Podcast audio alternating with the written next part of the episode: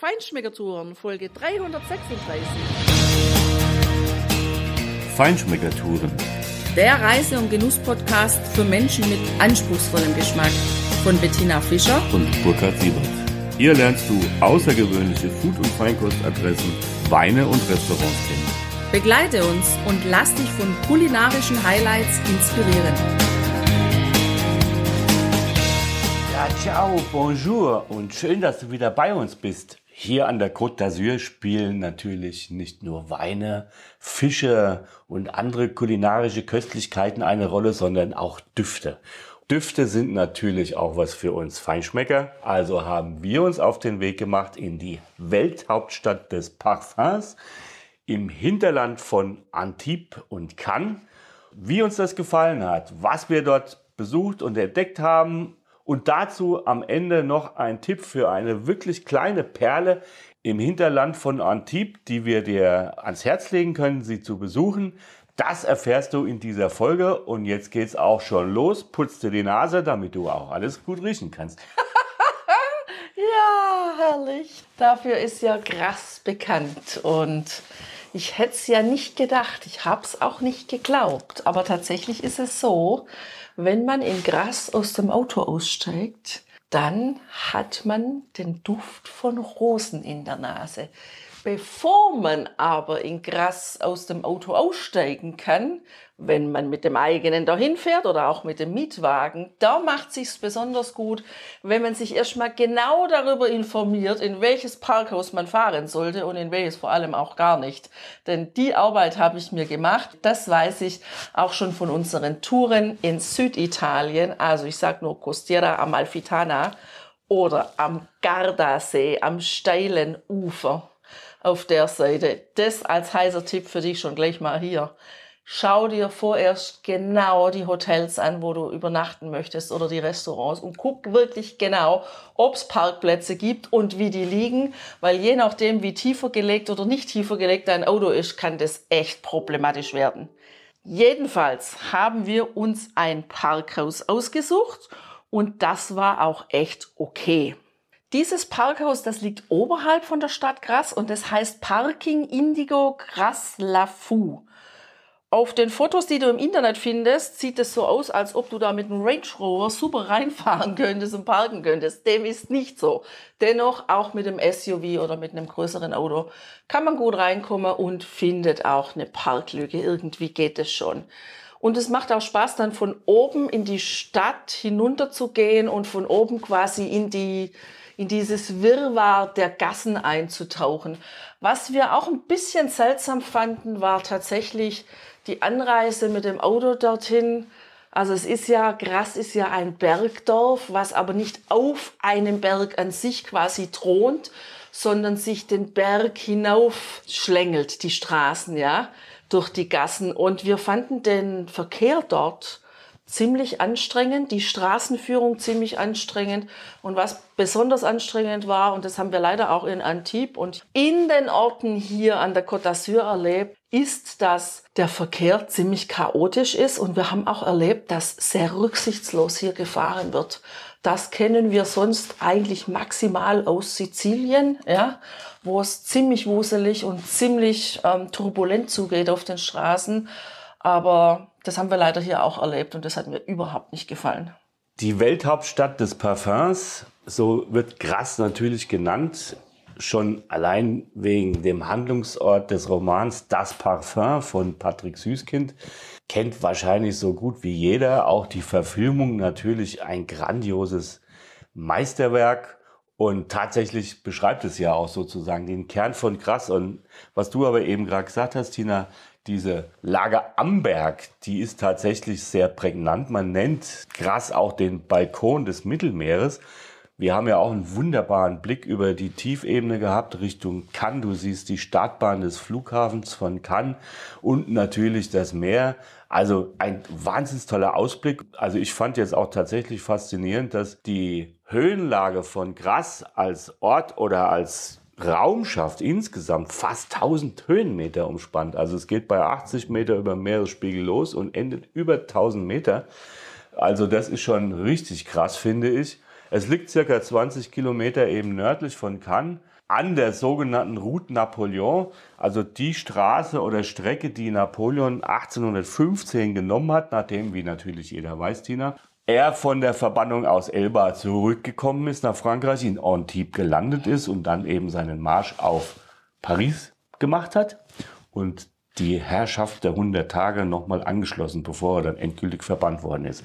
Also, natürlich ist das schon ein Ausflug wert. Allerdings haben wir uns tatsächlich, naja, die Stadt Tina schon ein bisschen anders vorgestellt, weil genau wie du es beschrieben hast, habe ich eigentlich auch erwartet, es ist ein nettes kleines Städtchen auf einem Berghügel, wo es überall nach unten geht. Dem ist nicht so, wie gesagt, es liegt quasi wie so ein Teppich diesen Berg hoch und so sind auch die Straßen. Also sehr eng, sehr kurvig, viele Serpentinen und nicht nur das Parkhaus ist eng, sondern wie gesagt auch die Straßen. Man nennt krass auch die Stadt der Rosen und das hat natürlich seinen Grund. Also ursprünglich war diese Stadt hauptsächlich auf das Gerberhandwerk ausgerichtet. Die einen Quellen sagen, dass ein Gerber namens Gallimard den Wandel eingeleitet hat, weil er um 1600 rum die Idee hatte, Lederhandschuhe mit Parfum zu balsamieren. Naja, die hätten sich auch die Hände waschen können, aber gut, man kriegt es auch so in den Griff. Andere Quellen sagen, dass 20 Jahre zuvor ein Alchemist und Apotheker namens Francesco Tombarelli nach Gras kam und dort ein Laboratorium zur Herstellung von Düften eröffnet hat. Also da ist auch wieder die Beziehung zu den Italienern und vielleicht auch die aus Sizilien importierte Fahrweise. Wir wissen es nicht so genau. Auf jeden Fall ganz klar, die Medici haben diese Mode mit diesen parfümierten Handschuhen kultiviert und forciert und dadurch ist natürlich hier in Gras alles auf die Herstellung von Parfum ausgerichtet worden, die eben im Grunde ja aus Blumenblüten gewonnen werden. Was mir echt gut gefällt an diesem Ort ist, dass die Häuser bunt sind. Also die Fassaden, die leuchten in hellem Gelb, im Strohgelb, in Orange, in Rot. Und die Häuser sind, weil sie sich ja den Berg entlang hochschlängeln, höher als andere Häuser, die häufig in solchen Bergdörfern gebaut wurden. Also ich denke jetzt zum Beispiel mal an das Luberon, an Bonnieux. Und so habe ich mir das auch vorgestellt, dass Gras so wäre. Da war ich tatsächlich total überrascht und auch ein wenig enttäuscht, was aber dann auch wieder zeigt, man sollte ohne Erwartungen ja, in solche Expeditionen eintauchen, damit man eben nicht enttäuscht werden kann. Was ich ein bisschen schade finde tatsächlich an der Innenstadt ist, sie wirkt auf mich ziemlich heruntergekommen, also wenig gepflegt. Sowohl die Häuser, die Fassaden als auch die Gassen. Das finde ich extrem schade, gerade bei so einer ja, Welthauptstadt des Parfums wo ja wirklich so viele Menschen jedes Jahr zu Besuch hinkommen. Ich denke, da hätte man ein bisschen mehr draus machen können. Was mir aber gut gefällt, ist dieser Rosenduft, der eben in der ganzen Stadt liegt und eine dieser großen Destillationen, die befindet sich ja dann auch direkt am Rand der Gassen, des Gassenwirrwarrs, tatsächlich auch direkt an dem großen Platz, der fast gar wirkt wie ein Balkon und ganz krass wird ja auch so genannt als Balkon des Mittelmeers. Ja, und der ist aber doch tatsächlich ganz schön hergerichtet. Da ist auch ein Denkmal, ein Mahnmal für die gefallenen Kämpfer der Resistance. Gegenüber quasi ist eine der wichtigsten Sehenswürdigkeiten der Stadt, nämlich das internationale Parfümeriemuseum. Ja, unterhalb, das hast du schon gesagt, da ist, glaube ich, Fragonar, wenn ich mich recht entsinne. Naja, aber nicht nur Rosen wurden und werden ja immer noch angebaut, sondern die wichtigsten Pflanzen, aus denen eben die Duftstoffe destilliert werden. Das sind natürlich Lavendel, es sind auch Orangenblüten, es sind Mimosen, es ist auch Jasmin oder Myrte.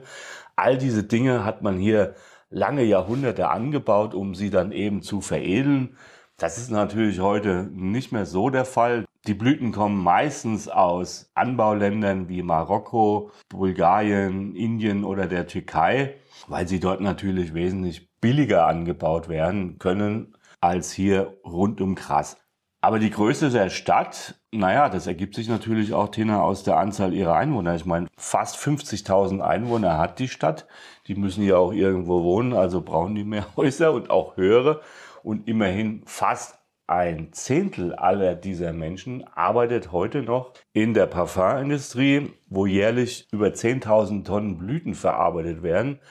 Nicht nur für Parfums, sondern auch für Spülmittel, für Waschpulver und sogar für Lebensmittelgeschmacksstoffe. Also das finde ich sehr interessant. Das zeigt auch, wie breit und wie wichtig dieser Wirtschaftszweig natürlich hier ist. Und deshalb haben wir uns auf den Weg gemacht und haben natürlich einen dieser berühmten Parfumhersteller besucht. Das kannst du machen. Da kommst du umsonst rein. Du kannst sogar umsonst auf dem Parkplatz parken, jedenfalls bei Molinar. Und es war ein toller Besuch, Tina. Absolut. Also wir hätten ja schon bei Fragonar das auch machen können. Da wird im Untergeschoss des Gebäudes eine kostenlose Führung angeboten und oben im Eingangsbereich ist auch ein kleines Museum. Da sind die Exponate ausgestellt was übrig geblieben ist aus den vielen Jahrzehnten der Parfumgewinnung, eben diese ganz unterschiedlichen Flakons, die richtig, richtig klein sind und ganz kunstvoll gestaltet, zum Teil mit Silber und mit Gold überzogen, aber auch noch aus der ja, fast Antike kann man sagen, habe ich so kleine Flakons gesehen, die von Ausgrabungen stammen. Also schon damals hat man Düfte hergestellt ja, wie du sagst, Burkhard, das Schöne ist, dass man da wirklich auch kostenlos rein kann. Das finde ich sehr, sehr schön, muss ich sagen. Und auch die Führung, die da angeboten wird. Und gerade bei Molinar war das dann eben so, dass wir durch das Museum geführt wurden und auch die Destillationsbehältnisse gesehen haben und es ganz genau erklärt wurde, welch unterschiedliche Destillationsverfahren da auch genutzt werden. Und wir sind dann auch an den großen Behältern vorbeigekommen, wo wirklich die destillierten Düfte drin lagern. Und im Anschluss an diesen Raum kommt man dann in einen großen Raum. Da stehen mehrere runde Tische, in der Mitte ganz viele Flaschen. Es ist so ein bisschen auch wie ein Laboratorium aufgemacht in der einen Ecke. Da ist es tatsächlich so, dass man da ein Ticket buchen kann. Wenn ich es recht verstanden habe, kostet es, glaube ich, 48 Euro. Und da hat man dann eine Stunde Zeit. Unter Anleitung kann man dann sein eigenes Parfüm herstellen.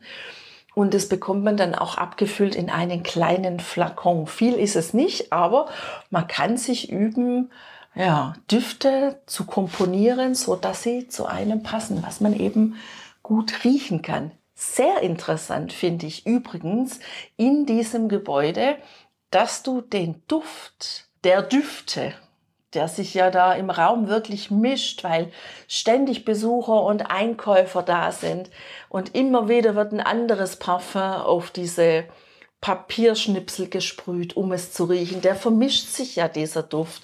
Und trotzdem ist es ein sehr angenehmer Duft, ein wohlriechender Duft, in dem ich auch, und ich habe normalerweise Probleme, ich kann nicht in Parfümerien gehen, wo diese künstlichen Duftstoffe in der Luft liegen, weil da kriege ich direkt einen Hustenanfall und Kopfweh und alles noch.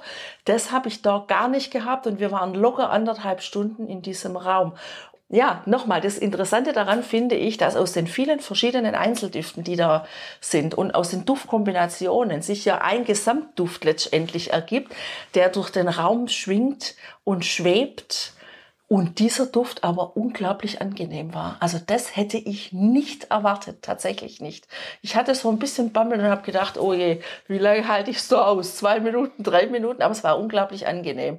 Ja, und angenehm war natürlich auch sowieso. Also dann auch am Ende der Führung, dann in diesem wunderschönen Raum, wo diese Flakons ausgestellt sind. Und da gibt es so eine lilane Linie, die finde ich total genial, die Flakons. Also ein weibliches Lila ja, das dann alles auch durchzuschnuppern, ja. Und ich meine, dass das jetzt lila ist, die Flakons, ja, das ergibt sich ja aus der Geschichte von Molinar.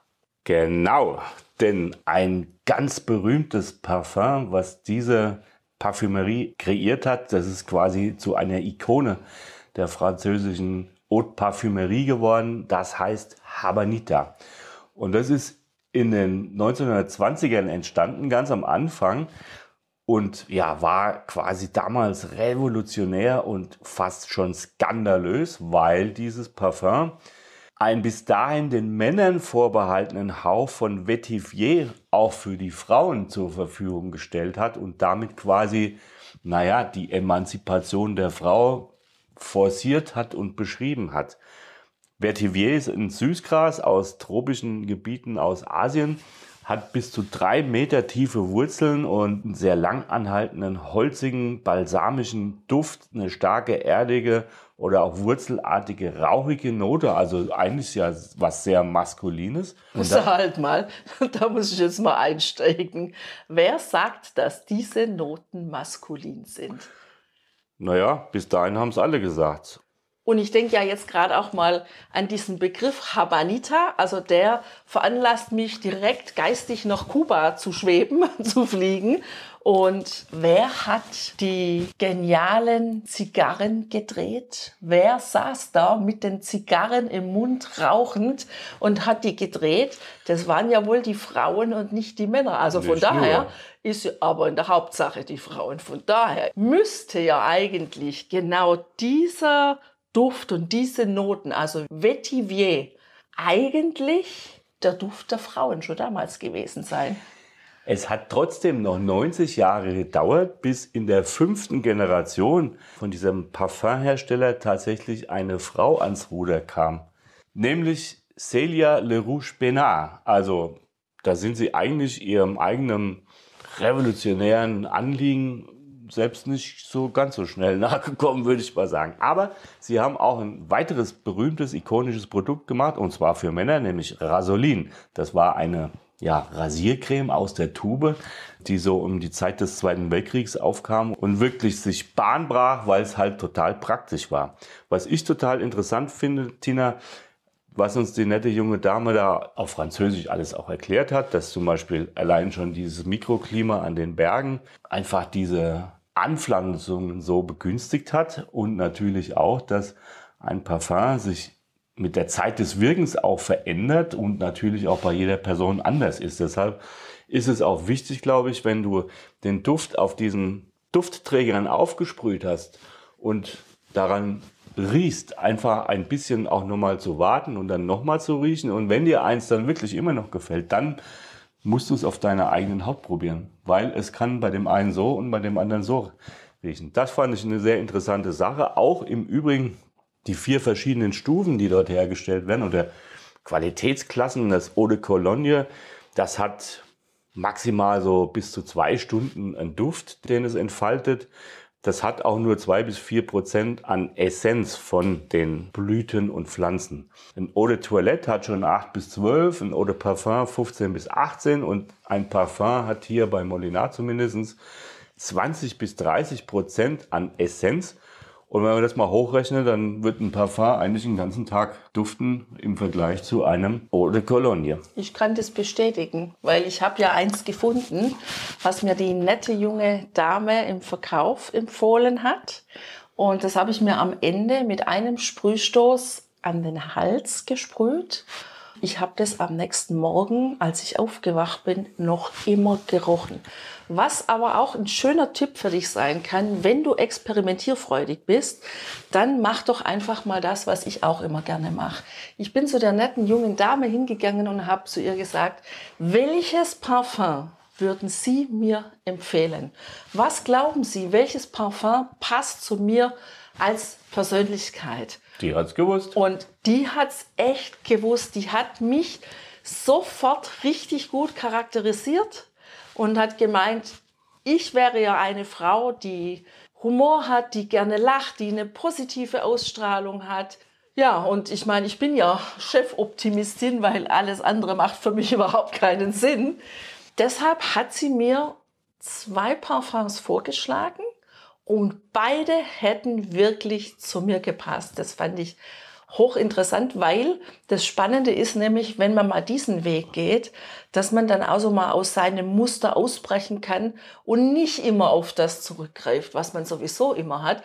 Und die Welt neu zu entdecken und in diesem Fall die Parfumwelt neu zu entdecken, das hat ja auch echt was. Und wer weiß, was man mit einem neuen Parfum, das man trägt, vielleicht nicht auch Neues anzieht.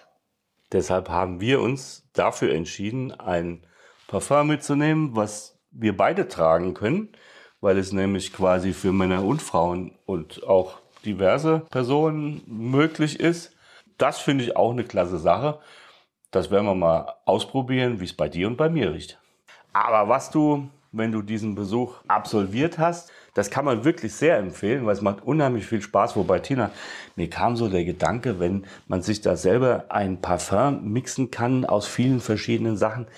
Meinst du, es gibt irgendwo einen Winzer, wo man sich seine eigene Cuvée aus Grenache, Syrah, Sanson, Mourvedre und weiß der Geier was noch zusammenstellen kann?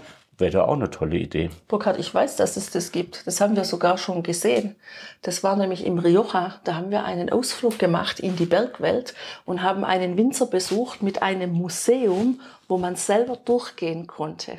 Und der hatte dort in einem abgeschlossenen, mit einem Gitter abgeschlossenen Bereich Fässer liegen, wo die Menschen sich selber also seine Kunden sich selber ihre Weine kreieren konnten Ich aus seinen mich. Trauben. Ich erinnere mich, genau. Richtig. Mir fällt nur der Name nicht ein. Wir haben darüber aber auch einen Podcast gemacht.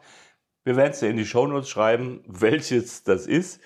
Das war eine interessante Sache. Naja, gut, vielleicht hat mich ja die Erinnerung einfach aus dem Unterbewussten dahin getrieben. Du kannst dich treiben lassen durch die Altstadt. Da gibt es natürlich noch ein paar schöne Plätze wie den Place aux Airs. Das ist sozusagen der zentrale Platz, wo auch einiges an Gastro ist.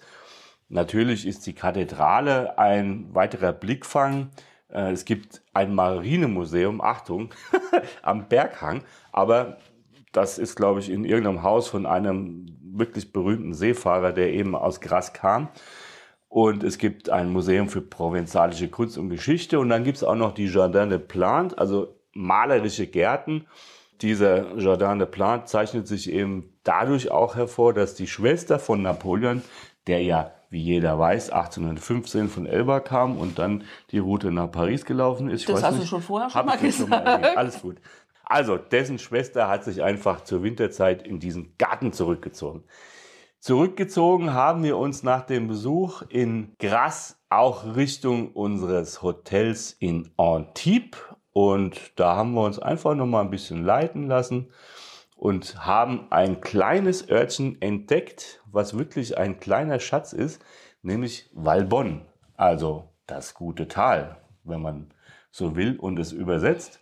Das ist wirklich ein kleines Kaff. Das hat gerade mal so 13.000 Einwohner, wobei das eigentlich ein großes Gebiet ist.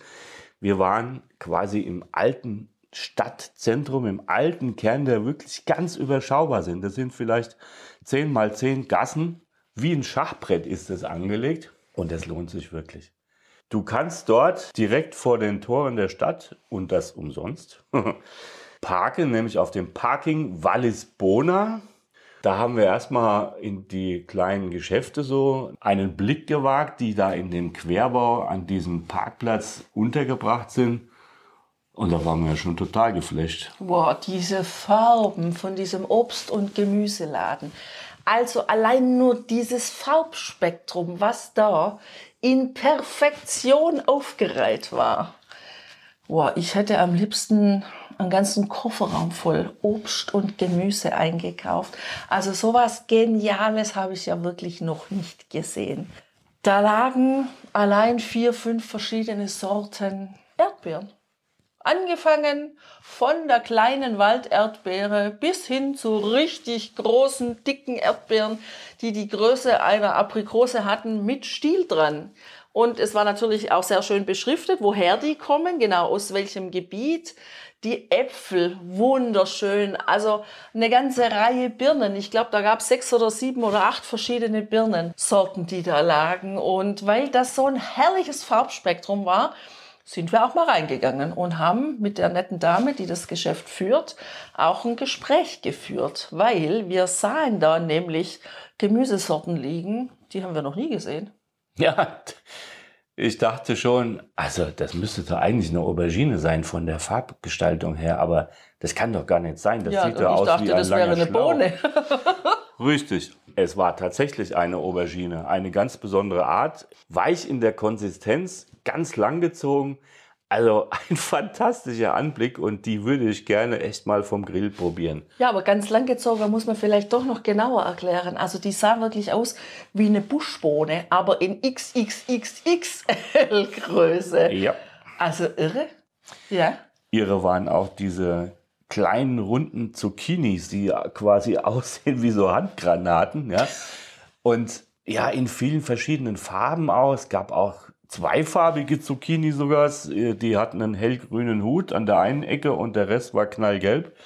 Also irre. Die Tomaten alleine, die da, grüne Tomaten, braune Tomaten, knallrote Tomaten in verschiedenen Größen, Coeur de Boeuf oder eben diese kleinen Naschtomaten, Spargel in verschiedenen Farben. Also ein herrlicher Gemüseladen, da hätte ich wirklich einkaufen können bis zum Anschlag und hätte vielleicht sogar noch einen Koffer geopfert, aber wir haben es halt dann doch gelassen. Und die Frau hat uns dann ja auch gesagt, dass die kleinen Handgranaten, also die Zucchini, die werden hier genutzt. Das ist eine Spezialität von hier und die werden genutzt für das Gericht mit Farci. Und genau. Darüber haben wir ja schon geredet in dem Restaurant Chez Chouin in der Altstadt von Antibes. Das war auf meinem Vorspeisenteller, nämlich genau drauf. Das war genial. Oh, wie gerne hätte ich in diesem Obst- und Gemüseladen eingekauft und das mit nach Hause gefahren. Also das würde sich echt lohnen, quasi eine Dependance in Deutschland zu eröffnen. Das ist ein Traum. es hat ja einfach auch unglaublich geduftet. Und weil du ja auch gesagt hast, rote Tomaten und noch rote Tomaten. Also klar, ich meine, hallo, rote Tomaten liegen auch bei uns im Supermarkt. Aber Sie der Duft hier. dieser Tomaten und wir durften auch probieren. Der Geschmack dieser Tomaten, ein Traum, wirklich. Ja, und diese kleine Altstadt, dieses Schachbrett, das hat relativ in der Mitte sein Zentrum, macht auch Sinn, ne? das in die Mitte zu verlegen, nämlich den Place des Arcades. Also der ist fast rundherum gesäumt mit wunderschönen tiefen Arkaden. Die alten Häuser haben hier steinerne Rundbögen und Gänge, unter denen du, und das war ja der Fall, es hat leicht geregnet, als wir da waren, auch im Trockenen sitzen kannst. Da gibt's natürlich auch Gastro und es gibt einen Spar-Einkaufsmarkt direkt an diesem Platz. Selbst in diesem Laden sah das Obst schon und das Gemüse schon sehr appetitlich aus. Da kannst du natürlich auch in den Seitengassen immer mal wieder in eine Vinothek, in ein kleines Restaurant oder was anderes gehen, was essen, was genießen. Und offenbar hat das auch die Filmemacher von French Kiss animiert, denn dieser Film aus 1995, der spielt eben auch hier in diesem Ort mit Meg Ryan und Kevin Klein. Wenn du so einen Trailer findest auf YouTube oder anderswo, dann wirst du die beiden genau durch diese Gassen wandeln sehen, was ein richtig toller Anblick ist. Dieses Örtchen Waldbonn zum Beispiel, das fand ich unglaublich gepflegt. Und so habe ich mir krass vorgestellt. Also dieses Kopfsteinpflaster allein, das durch die Gassen gelegt wurde, das ist unglaublich gepflegt. Die Gebäude sind gepflegt. Es macht richtig an, die Gassen wirklich eine vorzulaufen, um die Ecke zu gehen, die nächste zurückzulaufen. Das sind ja auch nicht viele. In einer halben Stunde bist du da wirklich alle Gassen abgelaufen und du hast alle Lädchen und alle Restaurantangebote gesehen, die es in diesem Ort eben gibt. Und es macht auch Spaß, wenn es eben nicht regnet, sich dorthin zu setzen und da vielleicht ein Aperitif zu trinken. Also das ist so eine kleine Perle hier im Hinterland von Antibes, die wir dir wirklich empfehlen können. Ja, und insgesamt ist natürlich die Côte d'Azur, dieser ganze Landstrich hier, optisch, olfaktorisch, degustativ einfach eine wahnsinnsintensive Region, die so viel bietet, wo du so viel genießen kannst, dass du auf jeden Fall hier mal einen Besuch abstatten solltest und das eine oder andere ausprobieren. Das empfehlen wir dir wärmstens und wünschen dir immer viel Spaß beim Genießen. Sei gespannt auf die nächsten Folgen und damit à bientôt. Au revoir, lass es dir gut gehen.